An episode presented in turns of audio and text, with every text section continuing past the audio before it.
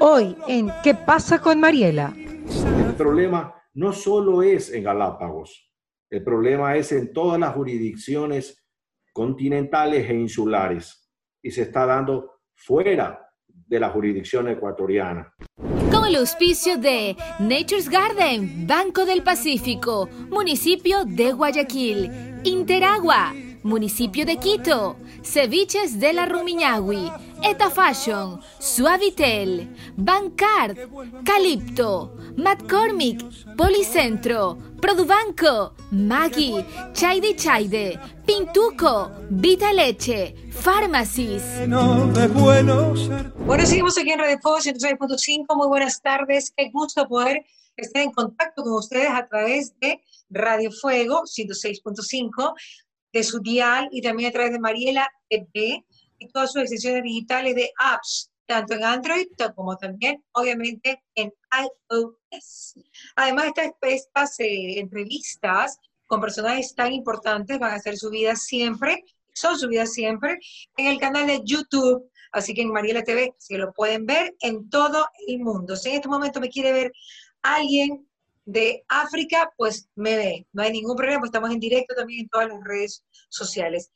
Mi querido Gustavo González, bueno, amigo mío de, toda la vida, de cuna realmente, de que nacimos, ex subsecretario de Recursos Pesqueros y asesor pesquero. Gustavo, eh, hemos querido convocarte para esta reunión, para esta entrevista, porque, o sea, sabemos que tuviste y has tenido mucha experiencia y también como subsecretario de Recursos Pesqueros, pero también en tu vida has sido un, marino de la vida, un marino de la vida, más allá de haber nacido en Bahía, de Caracas, y de haber nacido con las olas, como nacimos todos. Así eh, yo creo que te apasiona el mar, porque hay quienes nacimos, nacen en Bahía y no les apasiona tanto el mar como a ti. Por eso sí quisiera que un poco nos cuentes qué es lo que realmente está pasando en Galápagos. ¿Qué es lo que, qué es lo que acontece? Se han dicho muchas versiones, pero quisiera que un poco tú lo amplíes de una, de una manera pues eh, gráfica como tú sueles hacerlo. Mariela, muchas gracias por la oportunidad. Es un gusto siempre verte y compartir con alguien tan querida, tan querida para nosotros, para toda, la, para toda la familia. Te hemos visto crecer, eh, eh, tenemos un afecto enorme de familia a familia y gracias por tu tiempo. Radio Fuego es una radio muy importante que está rompiendo muchos esquemas dentro de la radiodifusión ecuatoriana. Ha llegado para quedarse y lo está haciendo muy bien. Felicitaciones a todo el equipo que compone Radio Fuego y también en televisión, Mariela. Como alguna vez hablamos, estás rompiendo lanzas en un tema que recién se inicia, este tema de la televisión que estás llevando adelante recién se inicia. Bueno, vamos a hablar de la pesca. No hay nada más antiguo que la pesca. Si tú miras, desde que el Homo sapiens empezó a caminar, una de las pocas actividades que quedan miles de años después es la pesca. Porque la caza ya no se ejerce sino, entre comillas, deportivamente. ¿no? La pesca se sigue haciendo. Es un, es un, un tema muy importante dentro de la economía del Ecuador. El sector pesquero es un sector consolidado que da miles y miles de empleos, que da alimentos no solamente a la región costera, sino a todo el Ecuador. Y eso pasa en muchísimos países del mundo. Lo que estamos enfrentando ahora es una reacción económica que paso a explicarla. China, después de unos pocos años, la clase media china va a superar en número al número de habitantes de la Unión Europea. Eso implica que la demanda de alimentos y de recursos es supremamente importante para una potencia que ya dejó de ser emergente para ser consolidada como es China. En ese tenor tenemos que tener muy claro, el problema no solo es en Galápagos, el problema es en todas las jurisdicciones continentales e insulares y se está dando fuera de la jurisdicción ecuatoriana. Vamos entonces a ir un poco a hablar de cómo se inicia el, asunto. Cerca de Chile, en las costas meridionales de Chile, una vez mm, al año con, el acompañamiento de los vientos alisios, existe un afloramiento de aguas profundas a aguas someras y a aguas, eh, eh, aguas eh, de poca profundidad. Ese afloramiento de agua fría que debe salir de la Antártida por, la ubicación, se mueve con el apoyo, decíamos, de los vientos alisios a una velocidad de 24 o 27 kilómetros diarios. Tiene 4 grados de temperatura, es fría. Esa corriente fría de Humboldt que lame las costas de Chile, Perú y Ecuador tiene implicaciones muy serias, no solo en las pesquerías, porque es un afloramiento muy rico en oxígeno y en otros valores que contribuyen a las cadenas atróficas de los peces, sino que influye también en el clima del norte chileno, de todo Perú y de una buena parte del litoral ecuatoriano, con esas eh, llamadas en, Perú y en Chile camanchacas, esas brisas, esas garúas frías ¿no? que conocemos en la península de Santa Elena. Esa corriente sigue avanzando y gira en el, hacia el oeste en Cabo Pasado, un poquito más arriba de nuestra querida canoa, gira hacia el oeste, hacia las Islas Galápagos. Cuando está llegando a aguas jurisdiccionales y propias del archipiélago de Colón, se encuentra con una corriente fría también, pero que esta corriente viaja de este a oeste, viene en sentido contrario. Entonces chocan estas dos corrientes, causando un efecto importantísimo para las poblaciones de peces ya que son aguas riquísimas en cadenas atróficas. Por eso existe una gran población de peces en esta zona y existe también una gran facilidad de multiplicidad de, esas mismas poblaciones pesqueras. Por eso es muy importante preservar esto. Con ese tenor, entonces, vamos a hablar ahora del estatus jurídico de los mares ecuatorianos. En el año de 1952, en Santiago de Chile tres países, Chile, Perú, Ecuador, posteriormente se agrega Colombia, hacen una declaración sumamente importante. Ellos deciden ampliar su mar territorial, considerado hasta esa época por 12 millas, medidas a partir de la costa, 12 millas hacia el oeste, digamos, eh, deciden ampliarlo a 200 millas marítimas. Por supuesto que en 1952 las potencias se rieron de esta declaración nuestra. Por supuesto que fue muy difícil hacer respetar nuestros derechos. Nos atrincheramos entonces en los foros internacionales y se libró una, una grave controversia, sobre todo con las grandes flotas de Estados Unidos. Ojo, Gustavo, ¿que eso quiere decir que no todos los países tienen 200 millas? No, eh, te estaba haciendo la historia de cómo se llega a la ley del mar en 1982. Pero por lo general los países tienen 200 millas, ¿cierto?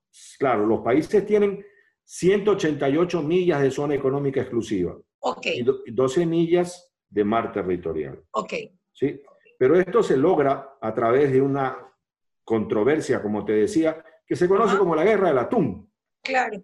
En la que barcos de la gran flota que, pescaba y operaba en San Diego, California. Hoy día ya pocas, pocos barcos quedan en la zona de California y están básicamente en San Pedro, un pequeño puerto de pescadores. Ya son pesqueros mucho más pequeños y la gran flota de Estados Unidos se ha pasado a operar al Océano Pacífico Occidental, al otro lado del océano. Pero llegó estos enfrentamientos, estas capturas de barcos que hizo el Ecuador, llevaron a que Estados Unidos tome represalias y, las hizo. Tuvimos represalias comerciales, pero Ecuador siguió manteniendo con mucha tenacidad la proclamación de sus derechos sobre las 200 millas. Llegamos entonces a la suscripción de un modus vivendi entre Estados Unidos y Ecuador y se suspendieron las sanciones comerciales, Ronald Reagan era, eh, era gobernador de California.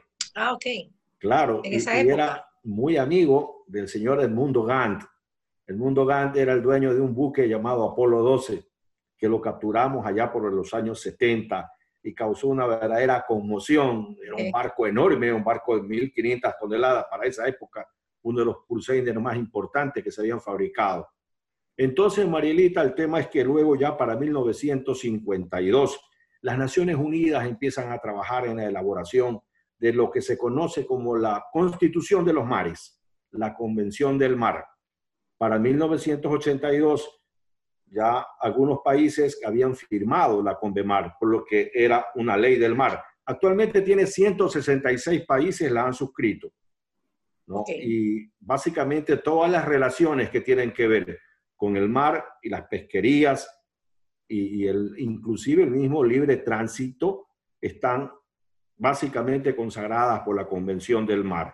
En esa época, en la, guerra, en la guerra del atún, nosotros salimos bien librados. Sí, claro, fue, fue, una, una, cosa muy dura, pero salimos bien librados. déjame decirte que en esa época, pues la Armada era una Armada que tienes que, que entenderla en lo que era el Ecuador para 1970. ¿no? Eran básicamente buques americanos, fíjate tú.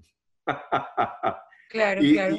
Del enemigo en ese momento. Claro, y teníamos grandes eh, eh, eh, pensadores ecuatorianos, como Luis Valencia Rodríguez, que creo que es quiteño, como Juan Carlos Faiduti Estrada en Guayaquil, y me estoy olvidando tal vez de algunos, como Diego Paredes, ex canciller de la República, pero todos ellos lucharon denodadamente por consagrar esos derechos. Y déjame decirte algo, Mariela, si bien es cierto, Ecuador perdió fronteras respecto a nuestro vecino del sur, pero las ganamos enormemente frente a nuestro vecino del oeste, el Océano Pacífico. Claro que sí. Ahora, Gustavo, con ese gigante que es Estados Unidos, eh, ¿cómo así logramos eh, imponer la soberanía del mar en esa época? Ahora Estados Unidos nos está apoyando totalmente en relación a lo que está pasando y pues, eh, eh, pues este, vemos, eh, digamos que declaraciones de inclusive de Mike Pompeo donde habla sobre que está apoyando al Ecuador en esto de China. Y en ese momento, cuéntame, ¿cómo así Estados Unidos se replegó y esta, estos países latinoamericanos pudieron triunfar porque fueron varios, ¿no? Claro, porque finalmente la razón de nuestras ideas, expuestas con mucha firmeza, te, repito, atrincherados en nuestros derechos. Logramos en todas eh, las convenciones internacionales, lo logramos el reconocimiento final, porque la Convención del Mar básicamente mantiene los mismos conceptos. Son 12 millas en mar territorial y 188 millas de zona económica exclusiva. Esa zona económica exclusiva es la entrega de recursos más importantes que se ha dado en la historia de la humanidad, porque todos esos recursos son monopólicamente nuestros, del Ecuador. No solamente los recursos vivos que están en la columna del agua, sino los que están en el, en el, en el zócalo, en, la en, el, en el piso, digamos, del, del océano. Todo eso, todos esos recursos son nuestros, invariablemente. Te pregunto algo, ¿cuáles serían ahora los, los argumentos en que nos vamos a trincherar para poder decirle a esta gran flota china que se vaya, cuando ellos están, entre comillas, en un territorio que es internacional, con este nuevo eh, pasadizo, callejón, no sé cómo se llama, pues internacional entre Galápagos y el continente, y decirles a que váyanse. ¿Cómo vamos a poder replegar, replegarlos como hicimos con Estados Unidos en su momento? Para que esta este gigante del mundo económico, con quien además tenemos deudas pendientes, eh, pueda irse sin ya causar más daño de lo que ya, está, lo está haciendo. Marielita, el 8 de junio del año 2019 publicamos en el Diario del Universo este artículo. Se llama Seguridad Alimentaria y Ecológica. Y allí decíamos, Ecuador y la región deben llegar a acuerdos con China para que nos provea de información fidedigna sobre las capturas totales y características biológicas de los recursos pesqueros que capturen alta mar colindante con nuestras zonas económicas exclusivas, insular y continental, los nombres y cantidad de embarcaciones participantes, así como las zonas donde se faena. Y yo le decía también que esta problemática tenía que ser enfrentada a nivel regional con una adecuada coordinación de las fuerzas navales dentro del marco de la Comisión Permanente del Pacífico Sur, de la que somos miembros junto a Chile, Perú y Colombia, y a la luz de la Convención de las Naciones Unidas sobre el Derecho del Mar. Ahí hay una cosa interesante. Todo esto se ha logrado el día de hoy. El día de hoy, el gobierno ecuatoriano ha alcanzado estos acuerdos, Mariela, estos acuerdos que yo decía hace un año atrás que había que lograr. China, el día de hoy, hace unas horas nada más, se, ha, se ha comprometido a paralizar sus actividades pesqueras frente a la zona económica exclusiva de Galápagos. Okay. Y ha, se ha puesto de acuerdo con Ecuador para proveer primero que los barcos chinos sean inspeccionados por Ecuador para ver qué clase de barcos son y qué están pescando. Yo he escuchado con mucha facilidad hablar a alguna gente por allí que hay barcos de nacionalidades diferentes a las chinas trabajando con ellos. He escuchado que pescan calamar. Yo no sé si ellos han ido a ver los barcos. Yo no sé de dónde sacan la información. Tal vez porque entran algún sistema por allí satelital y ven un barco tailandés, un barco por acá. Dicen todos están operando. Pero es que no tienen idea, si ven el sistema satelital, de qué distancia hay entre un barco y el otro. Además, China hace, un, hace bastante tiempo ya ha empezado a buscar otras banderas para sus barcos, banderas de conveniencia que se llaman pabellones de Liberia, pabellones de Panamá, pero siguen siendo los mismos capitales chinos. Entonces lo que se ha logrado hoy día, Mariela, es, es de aplauso por la reacción que ha tenido el Ecuador de sus ciudadanos, de sus medios de comunicación, de su fuerza naval que salió con detenimiento. ¿no? Lo vimos. Como dice la canción de la fuerza naval, cada uno se habrá de superar y lo hicieron bien. Los chinos sintieron que este pequeño país estaba listo para enfrentarlos en cualquier sentido. No obstante, venga lo que venga. Esa firmeza que hubo, que el, el gobierno a través de su canciller y su ministro de Defensa supieron captarlo, ¿no? E, esa necesidad de recordarles que ya hemos enfrentado gigantes y que los chinos no iban a pasarnos por, nada más por la proa, como decimos en el mundo marino. Eso se ha conseguido.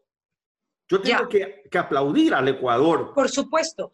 es lo, que, es lo que se ha conseguido? Que se pueden inspeccionar los barcos para ver qué está pescando, qué están pescando. Así es.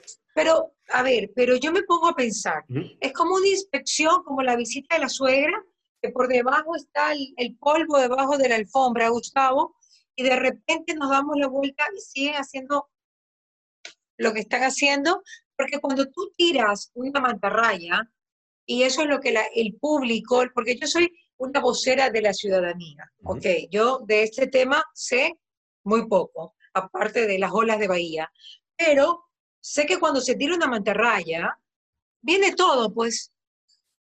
Y peor esas mantarrayas chinas que son tan fuertes y medio que de ser con tecnología y por ahí hay de salir hasta Robocop. Entonces, ¿de qué estamos hablando? Cuando no, no hay una selección en la captura de, de, lo que viene del mar. Lo que se ha dado es un primer paso fundamental. Ya. China acepta. Es importante, sí, de acuerdo. Muy importante. China acepta que sus barcos sean inspeccionados. Ok en la alta mar, donde Ecuador no tiene jurisdicción. Y China también acepta que las próximas, los próximas faenas de pesca tienen que hacerse en común acuerdo de Ecuador. ¿Y por qué esto?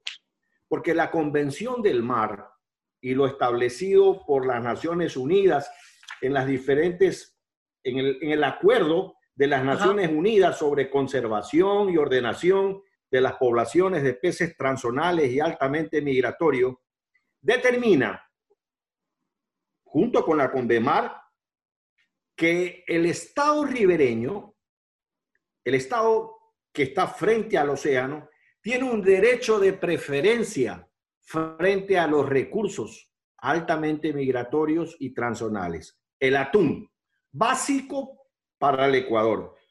Somos el segundo país del mundo que enlata atún y eh, somos la primera flota del Océano Pacífico Oriental. ¿Quién es el primero, Gus? ¿Quién es el primero? Ah, creo que es Tailandia, si la memoria no, me, no, no, me acaba de, de fallar. Eh, en esa línea, el Ecuador, además, tiene una flota artesanal importante. Claro. Que se nutre de esos recursos tradicionales y altamente migratorios. Y Galápagos ni hablar, ¿ah? Y Galápagos ni, hablar. Ni hablar. Entonces, hay allí un tema de protección también para los tiburones oceánicos que entran de, esta determinación de peces transzonales y altamente migratorios. Entonces, regresemos a, a, explicarle a tus oyentes qué es eso de transzonal y altamente migratorios. Los atunes son, como llamó Fray Luis Sarmiento en el 1500 aproximadamente, los llamó peces sin patria. Es decir, son peces que se van moviendo en el océano en diferentes momentos y en diferentes edades, ¿verdad? Entonces, de pronto aquí lo tienes de juveniles, aquí los tienes de adolescentes y acá los tienes de peces maduros sexualmente. ¿Y acá en Ecuador qué edad tienen cuando lleguen acá? Ellos cruzan el océano básicamente en un mes. ¿Ya? No, son peces capaces de doblar la longitud de su cuerpo en un segundo. Es decir, son los nadadores más veloces del océano. ¿Los atunes? Los atunes pueden cuando... Pensé que eran los delfines. Pues no, cuando ellos navegan o cuando ellos se mueven a alta, a alta full velocidad, tienen hasta la posibilidad de cerrar sus ojos con una cápsula especial para seguir viendo, digamos, básicamente serían una suerte de anteojos, ¿no? Para poder eh, eh, seguir navegando rápidamente, ¿no? Cruzan, como te decía, el océano oriental, Pacífico, lo cruzan al occidental básicamente en un mes. Entonces es muy importante, es muy importante el manejo de ese recurso es muy importante porque cualquier sobrepesca en cualquier jurisdicción geográfica y en cualquier edad de estos animales puede producir problemas en sus poblaciones, puede producir eh, eh, una, una sobrepesca, pues tiene un impacto directo sobre los estados ribereños, porque las flotas de países distantes cambian de caladero, se van, cogen sus barcos y se mueven para otro lado. Nosotros no podemos cambiar de océano, tampoco podemos cambiar de archipiélago. Yo te repito, lo que se ha logrado hoy día y está anunciado ya por el diario El Universo es realmente muy importante, Mariela. Me siento muy orgulloso en mi país hoy día. Claro, la verdad es que el gobierno estaba con todo para sacar adelante este tema y poder triunfar y que los ecuatorianos veamos eh, que nuestros océanos están a salvo, que es lo más importante. Pero veamos cómo, cómo se van dando las cosas, Gustavo. De todas maneras, luego de esa inspección, ¿los barcos se van o se quedan? Entiendo que están hablando de una moratoria de tres meses. Hay un tema que es muy importante para saber cómo opera la flota china. Esta no es la flota china, es una parte de la flota china. No, pues obvio. La flota china opera en todos los caladeros, opera en África, opera en el Atlántico Sur, opera en, algunos lados. ¿Y qué es cierto que esta famosa flota china que ha ido por todo el mundo, pues pescando para sus habitantes, que sabemos que ellos comen todo lo que se mueven y que de hecho por una de estas comidas es que estamos en pandemia, eh, ¿qué es cierto que han acabado con las riberas de los mares y que han acabado con muchas especies eh, marinas en otros lugares? Por ejemplo, frente a las costas de China, que ya la tienen casi, por hacer una analogía, erosionada en relación a la cantidad de alimento marino, porque ya han pescado tanto. Eso es cierto y que pueden ir por el mundo haciendo lo mismo, dejando a todo el mundo, a todo el, a todo el océano, a todos los océanos sin, sin vida marina o por lo menos extirpando pues, peces muy importantes para, para, para el océano, como son los tiburones, todo esfuerzo pesquero sobredimensionado genera extinción. Sí, pues. En eso hay que ser muy claros y por eso el Ecuador administra y maneja su pesquería. Pero lo que estamos logrando... Hay este tiempo de veda, ¿no? Hay tiempo de veda. Nosotros tenemos 72 días de veda aproximadamente, tiene la flota industrial ecuatoriana sobre pesca de atún. Y, y, déjame decirte algo, Mariela, lo que se ha logrado también es algo que siempre hemos soñado, que es la gobernanza del alta mar. Es decir, que podamos decirle a los países de flotas distantes, ustedes no pueden pescar aquí si no llegan a un acuerdo con nosotros. Ok. Ese acuerdo es las especies que pescan, las zonas de pesca, los artes de pesca. Porque, ¿qué es lo que pasa con la flota china? Que la flota china opera 24/7. Es decir, todos los días está pescando. Y sus tripulantes, sus gentes de mar, cuando ya tienen que descansar, se van a otro barco donde tienen todas las comodidades para descansar. Y entonces la, pesca es transbordada en alta mar. ¿Cómo sabes? ¿Cómo sabes que se cambian de barco? Porque así opera la flota pesquera china. Ellos en particular. Otros países no operan así. No, porque la flota china es una flota súper capitalizada. Es una flota como todas las cosas de China en las que parecen empresarios privados, pero el Estado chino es el que está ahí. Entonces, ellos no tienen que moverse a buscar petróleo, porque lo consiguen y lo traen y cargan sus barcos. Ellos no tienen que ir a buscar alimentos, porque tiene otro barco que le transfiere alimentos. Entonces, allí está el tema. ¿Y de dónde le llega el petróleo? El petróleo, los chinos tienen una base muy importante en Panamá. O sea, proveen desde Panamá.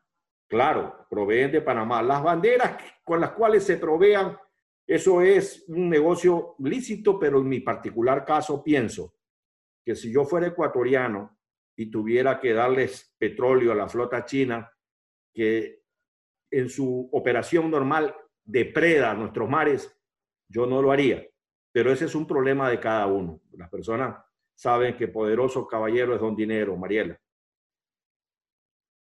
¿Cómo está Galápagos con todo esto? Porque ayer veíamos videos de que ya llegaban, de que, los chinos están eh, botando cosas al mar, se ven botellas con, con, letras chinas, o sea, si ya se nota la presencia de ellos. Ahora, tú sabes perfectamente que tú también eres galapagueño, aparte de bahienio, Así es. Eh, eh, que, que, no es la primera vez que esta flota está allí.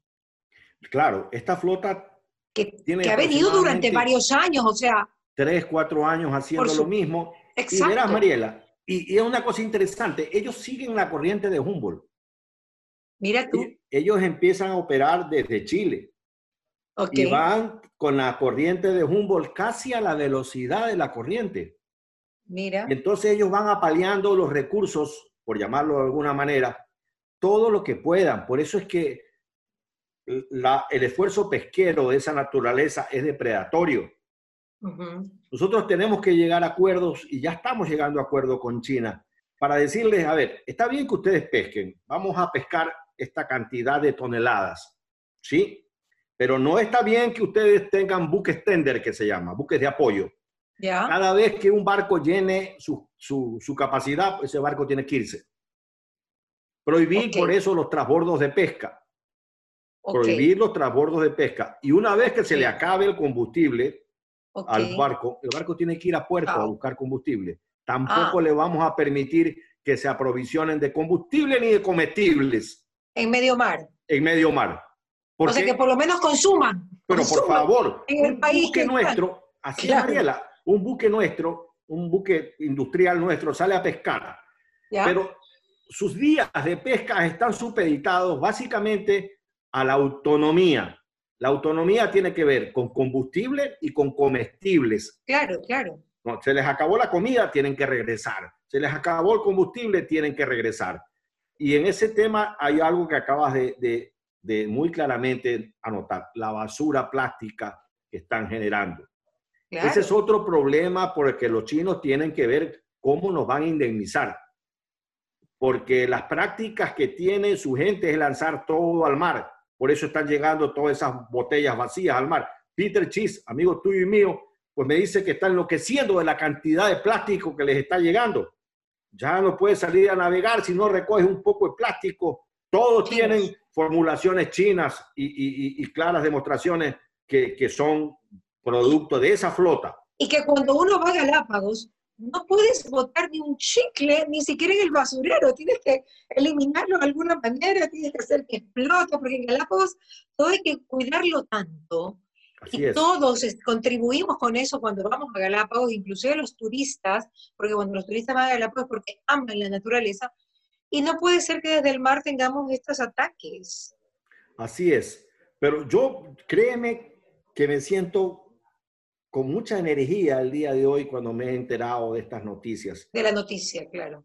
Porque de verdad que es buena. Además, el gobierno chino ha sido muy claro y ha dicho que tiene, va a ejercer tolerancia cero sobre cualquier acto de pesca ilegal de sus buques.